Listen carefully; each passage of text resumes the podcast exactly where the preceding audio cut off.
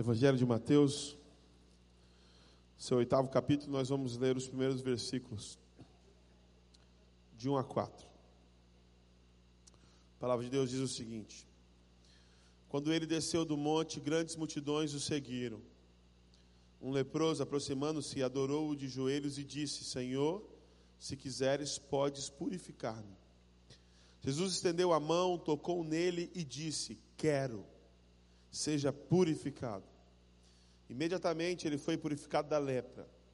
E em seguida Jesus lhe disse: Olhe, não conte isso a ninguém, mas vá, mostre-se ao sacerdote apresente a oferta que Moisés ordenou, para que sirva de testemunho. Que Deus abençoe a Sua palavra nos nossos corações. Amém?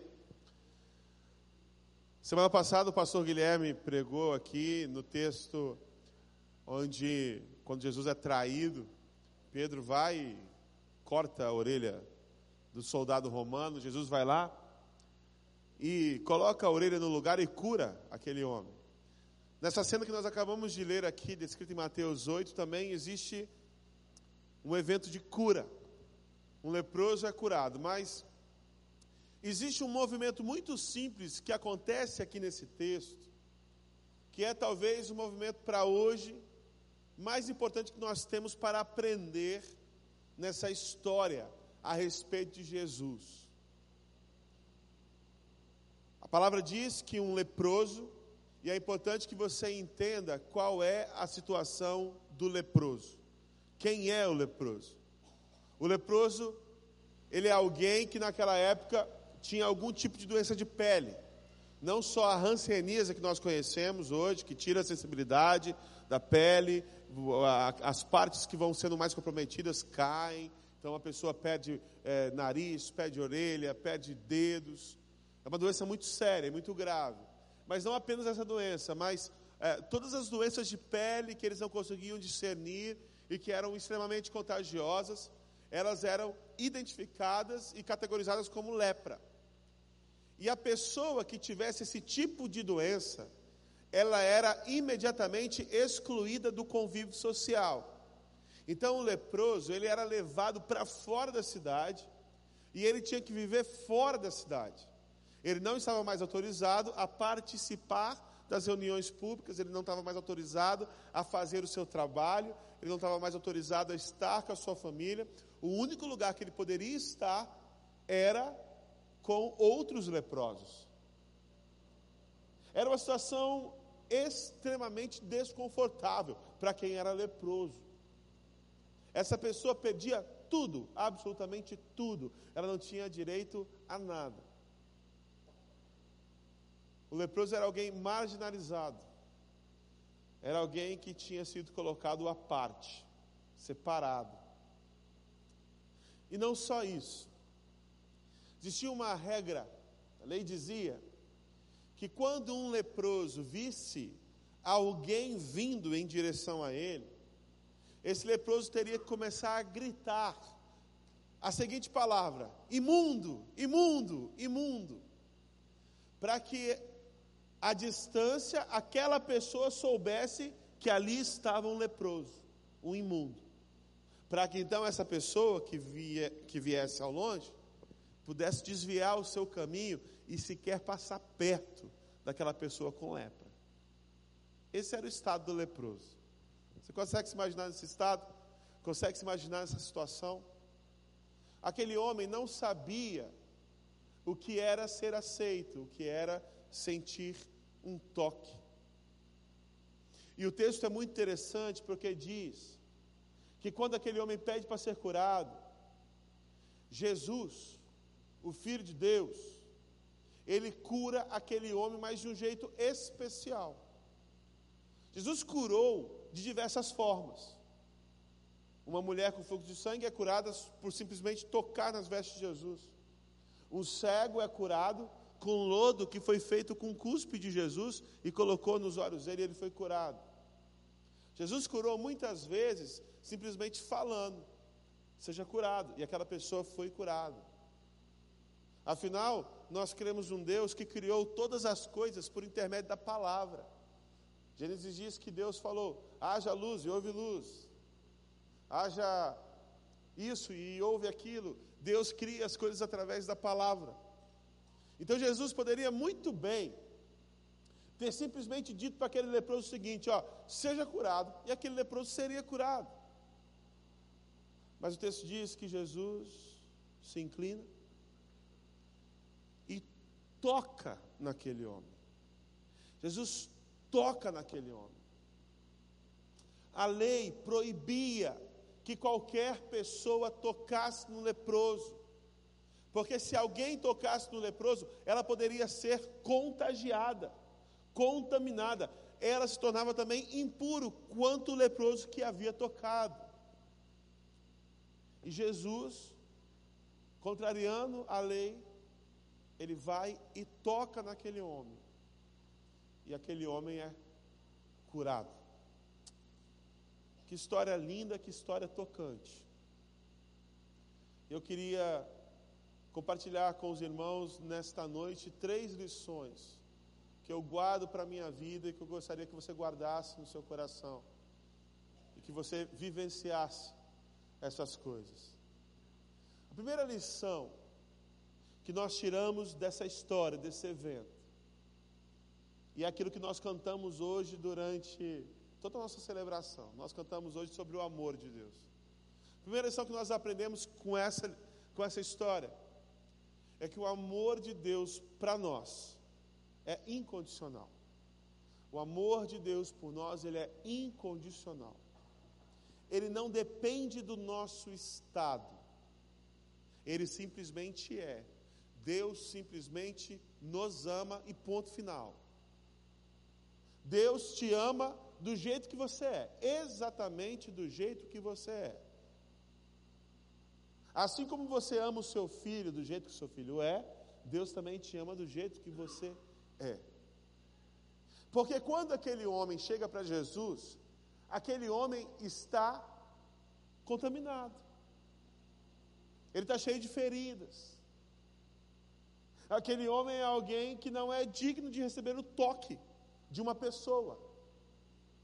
Aquele homem não tem dele mérito algum para que recebesse de Jesus esta cura. E o interessante é que antes de curar, Jesus chega e toca naquele homem. E o toque é um sinal de aceitação. Porque eu e você somos aceitos por Deus do jeito que nós somos. Isso é muito importante que você entenda e que você assimile no seu coração. Nós somos aceitos por Deus do jeito que nós somos. Não existe nada que eu possa fazer para que Deus me ame mais ou me ame menos. Você já ouviu essa frase várias e várias vezes, e é verdade.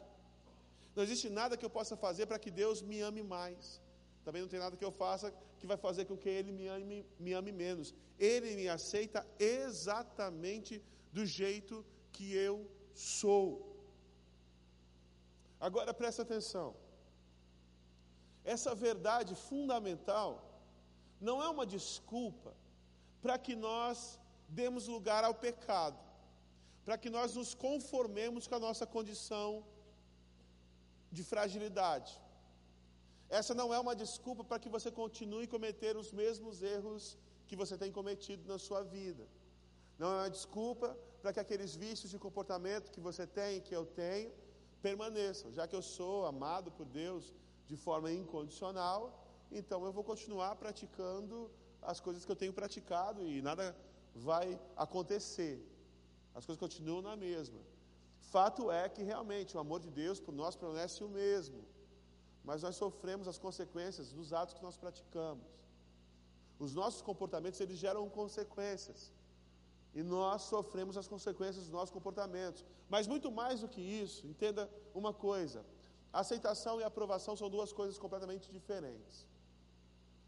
Deus nos aceita como nós somos, não significa que Ele aprove tudo que nós fazemos. Qualquer pai sabe muito bem dessa realidade. Se tem um filho lá, e esse filho é, é amado por você. Você ama o teu filho. Agora, tem muita coisa que teu filho faz que você condena, que você não aprova.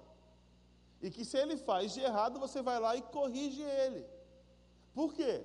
Porque você aceita o seu filho como ele é, mas você não aprova tudo que ele faz. Aceitação e aprovação são duas coisas diferentes. Então, de fato, Deus nos ama como nós somos, Ele nos aceita como nós somos, mas Ele não aprova tudo aquilo que nós fazemos. Porque existe aquilo que agrada ao Senhor e aquilo que aborrece o Senhor.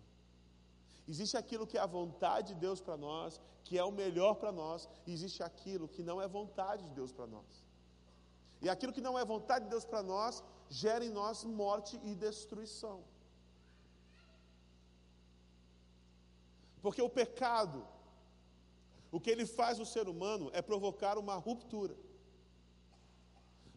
Pense em qualquer pecado. Todo pecado gera uma ruptura. Todo pecado, sem exceção, gera uma ruptura. Seja uma ruptura de duas pessoas, seja uma ruptura de você com você mesmo, você deixa de se amar, você deixa de, de gostar de quem você é, ou outra pessoa não não está mais com você, ou seja, uma ruptura entre o homem e Deus. Isaías 59 vai dizer que os braços de Deus não estão encolhidos para que não possa abençoar. Isaías vai dizer que Deus quer abençoar o seu povo. Mas ele diz também ali que os seus muitos pecados provocam essa separação entre vocês e Deus. Os nossos pecados provocam essa ruptura entre nós e Deus. Então, quando nós nos deixamos levar pelos nossos vícios, pelos nossos comportamentos, pelos nossos atos pecaminosos, nós provocamos esse afastamento de Deus. E o interessante é que esse afastamento, nós mesmos provocamos ele. Nós nos afastamos de Deus, não é Deus que se afasta de nós, é nós que nos afastamos dele. Você lembra da narrativa da criação, quando Adão e Eva estão no jardim, e eles desobedecem a Deus, a palavra diz que Deus, todo fim de tarde, ele passeava pelo jardim, ele se relacionava com, com, com o ser humano, ele gastava tempo com o ser humano. E quando Deus chega para fazer aquele passeio, o que, que a Bíblia diz? Que o homem e a mulher estavam escondidos, eles se esconderam, porque o pecado provocou essa ruptura, provocou essa separação. Não foi Deus que se afastou, não foi Deus que esteve distante, foi o homem que se escondeu. Porque o pecado gera em nós essa vergonha. O pecado gera em nós esse senso de inferioridade e de indignidade. Porque todo pecado provoca ruptura, provoca morte, provoca destruição. E aí nós nos sentimos humilhados, envergonhados indignos. E o que nós fazemos? fazemos como Adão fez, como Eva fez, nós nos escondemos de Deus. Por diversos motivos, por medo, por culpa. Mas o fato é que os nossos comportamentos pecaminosos provocam essa separação de nós e Deus. E o que é que Deus faz? Deus ele vai ao nosso encontro. Já que a gente não vai para ele, ele vai até nós. É a parábola da ovelha perdida que nós lemos aqui. Ele vai onde nós estamos, no nosso pecado, na nossa miséria, e ele nos pega nos braços e trata as nossas feridas. Jesus pega aquele leproso, como ele está, imundo como ele está, e estende a mão e toca naquele homem.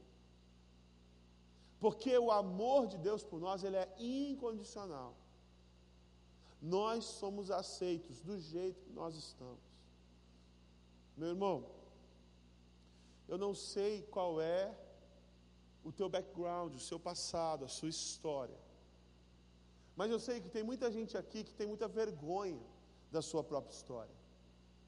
Que sente muito muito desprezo por si mesmo Gente que pisou muito na bola e que errou muitas vezes e talvez tenha cometido o mesmo erro várias e várias vezes. E talvez você se sinta indigna desse amor. Talvez você se sinta indigno desse amor. E você sinta que Deus não tem mais paciência para você. Que você já errou tanto, já pecou tanto, e que Deus não te ama. Baseado naquilo que você fez. Porque nós temos essa mentalidade do mérito o tempo inteiro. Se alguém é bom, eu vou e, e, e sou bom com aquela pessoa. Se alguém é mal, vou ser mal com aquela pessoa. E a gente projeta em Deus essas, essas concepções que nós temos a respeito de nós mesmos. E por nós não nos amarmos, nós achamos que Deus também não, não nos ama. E aí a gente entra numa luta inútil de tentar mudar por nós mesmos. Eu fiz uma viagem missionária uma vez, eu achei muito interessante, foi muito emblemático para mim. A gente começou a evangelizar um senhor e ele falou a seguinte coisa para mim: Não, eu sei, eu sei o caminho que eu tenho que seguir, eu sei. Tudo que vocês estão falando, eu sei e eu acredito que isso é verdade. Mas eu só vou voltar para a igreja quando eu consertar a minha vida. Eu só, eu só vou voltar para Deus quando eu, eu tiver com a minha vida certa, porque a minha vida está toda errada. Então eu, eu não posso voltar para Deus. E a mentalidade das pessoas por aí é essa. Eu não vou frequentar essa igreja porque a minha vida está toda arrebentada. Não posso ter com Deus relacionamento porque eu estou sujo, porque eu estou imundo. O que nós fazemos? Fazemos igual Adão e Eva, nós nos escondemos, ficamos com vergonha. E o problema é o seguinte, e é a segunda lição que eu queria que você guardasse no teu coração. Somente a aceitação e o amor de Deus pode nos transformar. Nós somos aceitos incondicionalmente, nós somos amados incondicionalmente, a primeira coisa. E é essa aceitação e esse amor que transforma a nossa vida. Meu irmão, tentar mudar por si só é inútil. Ninguém consegue. Porque essa transformação, o único que pode fazer é o Senhor. Somente o Senhor pode fazer isso. Somente Deus pode transformar alguém de dentro para fora. No máximo, que nós conseguimos fazer é adestrar. Eu já falei sobre isso aqui. É adestrar. Eu posso, eu gosto muito do meu cachorrinho, vocês sabem disso. Eu posso adestrar meu cachorrinho e, e, e mandar ele sentar. Posso colocar comida para ele na nossa mesa, ele vai comer conosco. Mas ele é um cachorro e sempre vai ser um cachorro. Por mais que ele faça coisas que gente faz, ele nunca vai ser gente, porque ele é um cachorro. Então o que a gente faz muitas vezes é adestramento. O que Deus faz é transformação. Utilizando a metáfora que eu acabei de utilizar, Deus transforma cachorro em gente. Deus transforma mentiroso em quem fala a verdade. Deus transforma adúlteros em pessoas fiéis. Deus transforma ladrões em honestos. O poder de Deus é capaz não só de adestrar, mas de transformar o íntimo do coração.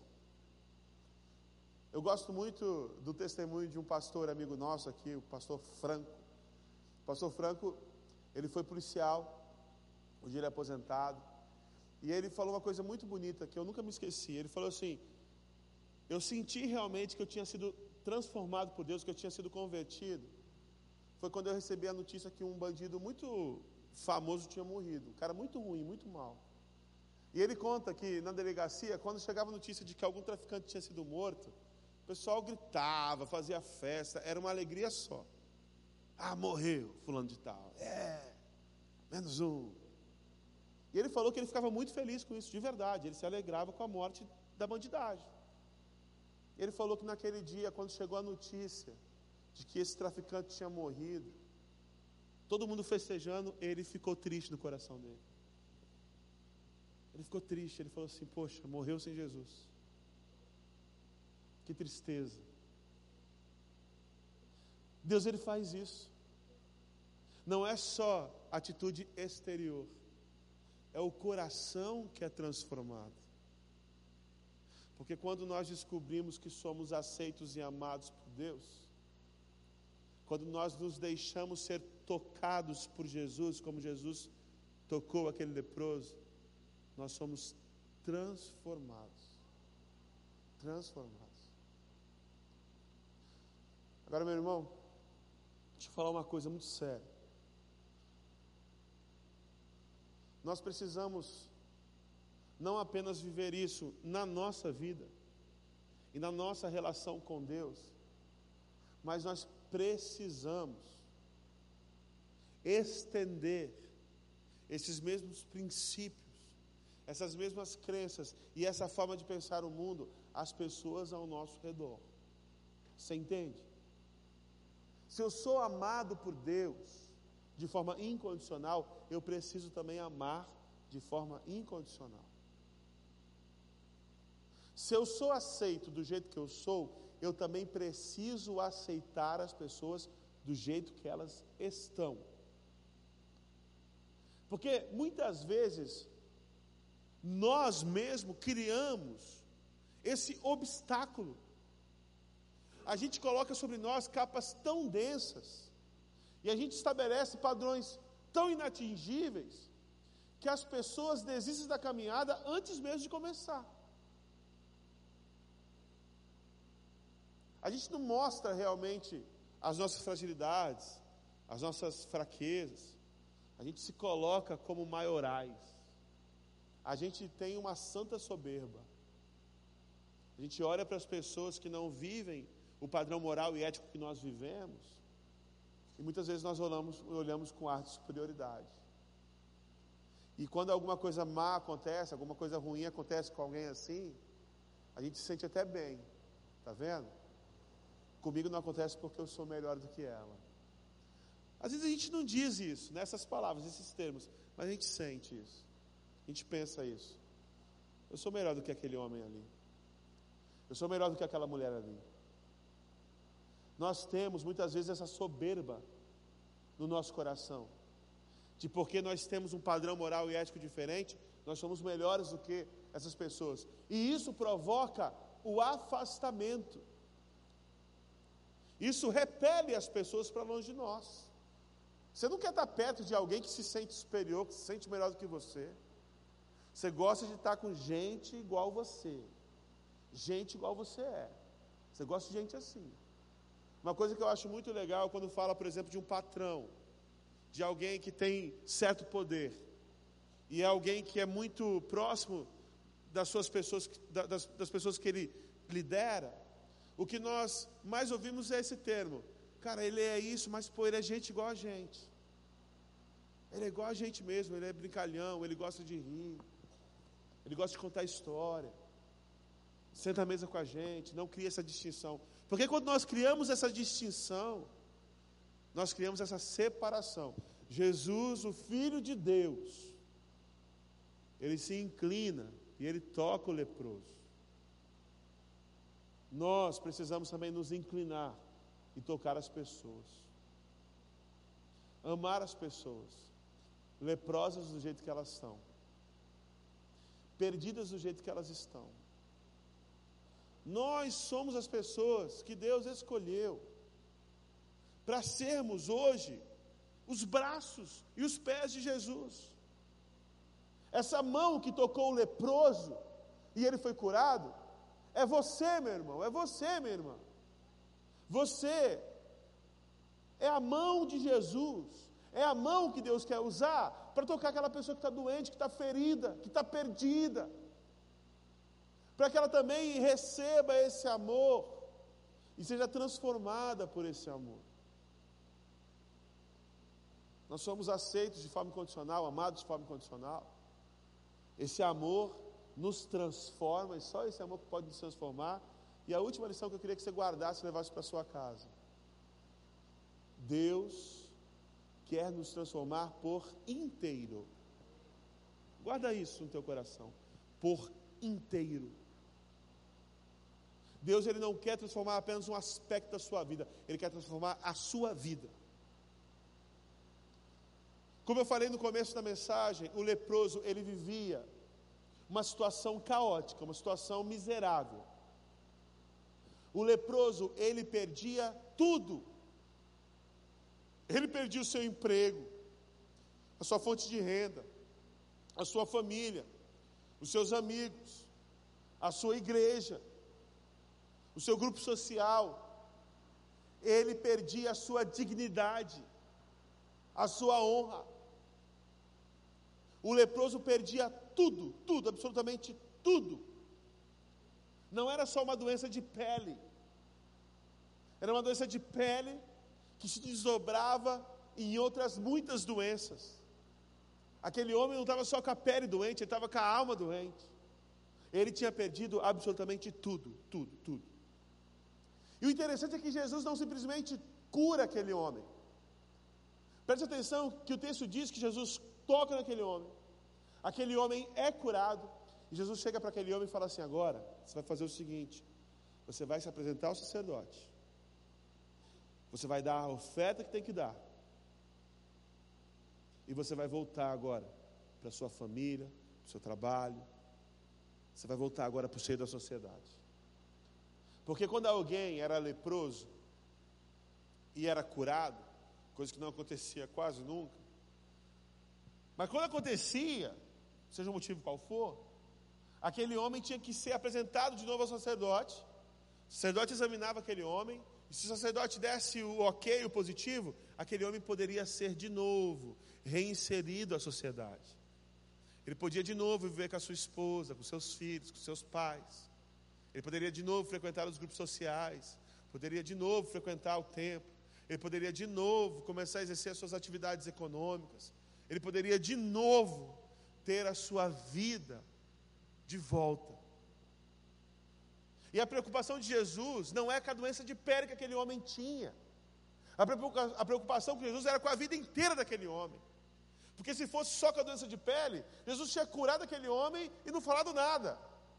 Mas ele cura aquele homem e ele fala assim: agora você vai, se apresenta para o sacerdote e tem a sua vida inteira restaurada. Porque o projeto de Deus para mim e para você não é apenas curar um aspecto de nossa vida. Muitas pessoas chegam a Jesus na expectativa de terem uma enfermidade curada só. Gente, isso é muito pouco. Se eu fosse esperar para ser curado apenas de uma enfermidade, é muito pouco. Tem gente que se achega a Jesus porque precisa ter restabelecida a saúde financeira da sua vida, está quebrado. E aí se achega a Deus, pedindo de Deus socorro para que Deus restaure aquela área da sua vida. Mas isso é muito pouco. Porque o projeto de Deus para o ser humano é de uma restauração total e absoluta. Deus quer transformar a sua vida por inteira. Ele quer restaurar em você a sua dignidade. Ele quer restaurar em você a sua honra. Ele quer restaurar em você o seu amor próprio. Ele quer restaurar as relações que foram quebradas na sua vida. Ele quer restaurar o seu casamento. Ele quer restaurar a sua relação com seus filhos. Ele quer restaurar a sua vida financeira. Ele quer restaurar a sua saúde. Ele quer restaurar a sua moral. Ele quer restaurar absolutamente todos os aspectos da sua vida. A restauração de Deus para nós, ela é inteira. Inteira. É por isso que nós não podemos nos contentar com as áreas de debilidade da nossa vida. Eu entendo que Deus me ama mesmo que eu tenha aquele defeito. Mas eu entendo que Deus quer me transformar naquela área. Que Deus quer restaurar a minha vida por inteira. Então o que eu faço? Coloco tudo diante dele. Senhor, eu sei que o Senhor me ama, não preciso me esconder do Senhor. Eu sei que o Senhor me aceita do jeito que eu sou. Aqui eu estou. Senhor, eu creio que somente o teu amor pode me transformar. Eis aqui as áreas da minha vida que precisam de restauração. Talvez você tenha entendido essa mensagem hoje. E tem coisas que você sabe que precisam ser entregues.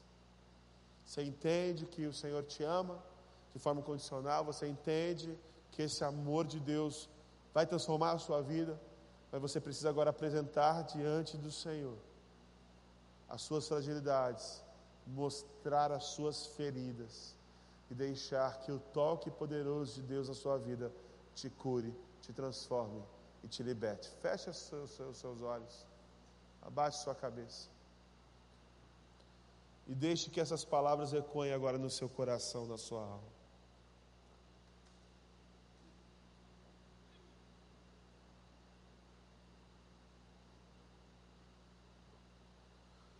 Quero falar para você que tem sentido vergonha.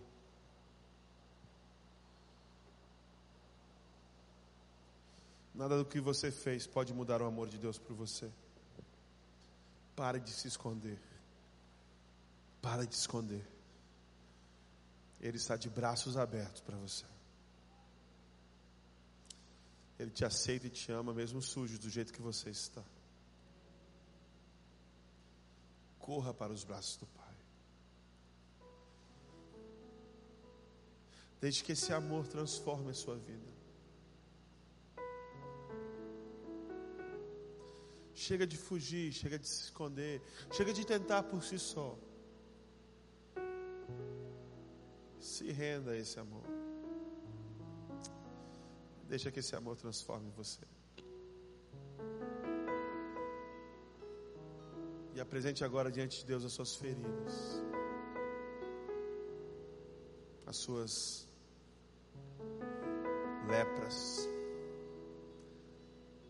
Pode ser talvez feridas do corpo, doenças que você tem, que você precisa apresentar ao Senhor agora. Mas talvez também doenças da sua alma, do seu espírito, machucado, quebrado. A sua dignidade foi afetada, a sua honra foi afetada, a sua moral, a sua ética foi afetada, foi destruída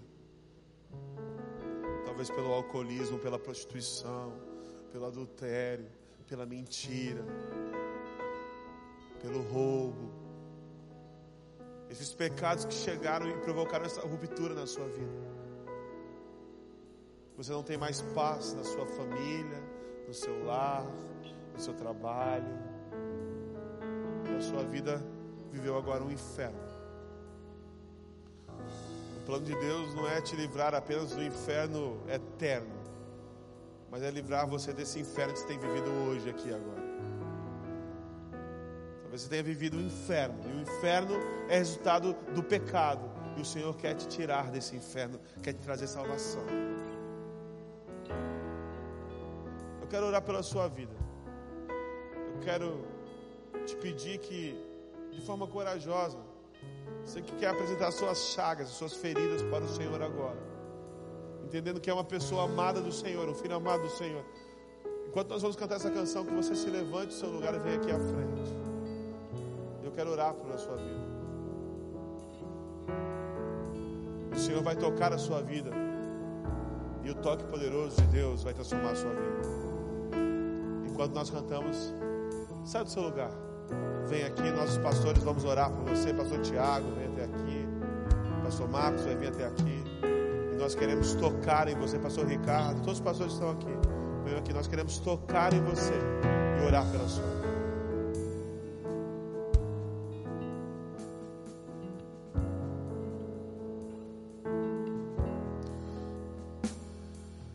Mesmo sendo assim,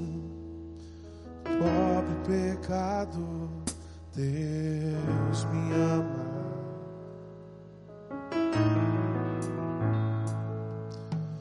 Mesmo sendo falho, mesmo sem merecer,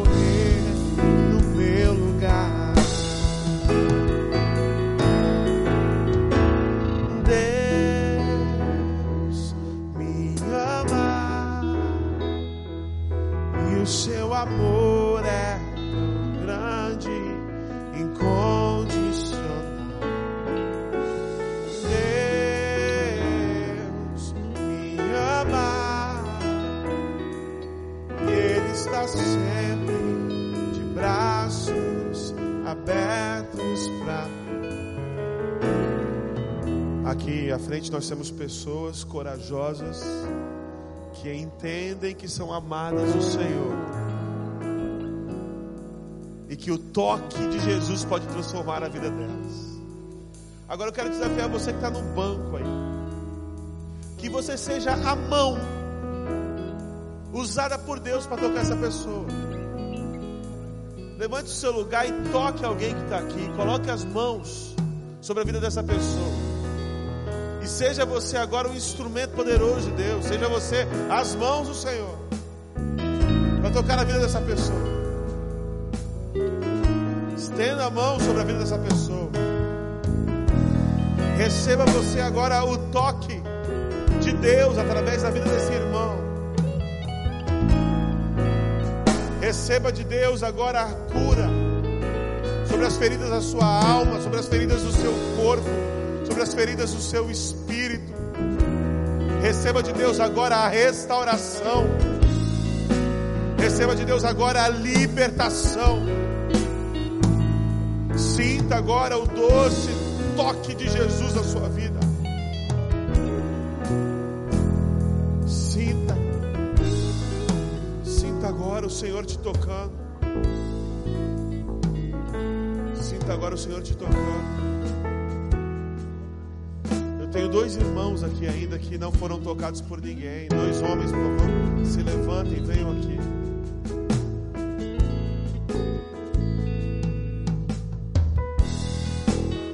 Coisa linda que Deus está fazendo nesta noite. Ore pela vida dessa pessoa. Ministre sobre a vida dessa pessoa. Ministre sobre a vida dessa pessoa. Ó Senhor. Senhor, nós cremos naquilo que nós lemos. Nós cremos que o Senhor tem todo o poder. E nós cremos que o Senhor nos ama, assim como nós estamos, quebrados como nós estamos, falhos como nós somos, com todas as nossas mazelas, com todos os nossos maus cheiros, o Senhor nos ama. E nós não nos escondemos mais de Ti, Senhor mas nós viemos à frente agora e nós aceitamos o teu amor, nós nos entregamos ao teu amor, nós nos lançamos aos teus braços, e que no nome de Jesus, o teu poderoso toque de amor transforme as nossas vidas, meu Pai. O Senhor conhece cada doença, o Senhor conhece cada fragilidade, o Senhor conhece cada defeito que nós temos, o Senhor conhece os nossos pecados, o Senhor conhece os nossos malfeitos, o Senhor sabe as áreas que nós precisamos ser transformados. Que nesse momento o teu poderoso toque nos transforme a vida inteira, restaure a nossa vida. Liberte, meu Pai, de nossas cadeias, de nossas prisões, no nome poderoso de Jesus. Que toda prisão de Satanás agora caia por terra no nome de Jesus. Que todo sentimento de culpa caia por terra em nome de Jesus. Aqueles meus irmãos que não se sentem amados pelo Senhor, que esta vergonha agora se desfaça, seja quebrada pelo poder que há na cruz de Cristo derrama sobre o teu povo cura, derrama sobre o teu povo restauração, derrama sobre o teu povo, Senhor, derrama sobre o teu povo. E nós agora cientes do teu amor, da tua graça, da tua misericórdia. Cremos de todo o nosso coração que o Senhor já está operando em nossas vidas para a honra e glória do teu nome. E se você crê nessa oração, aplauda o Senhor, glorifique o nome de Jesus. Aleluia, aleluia.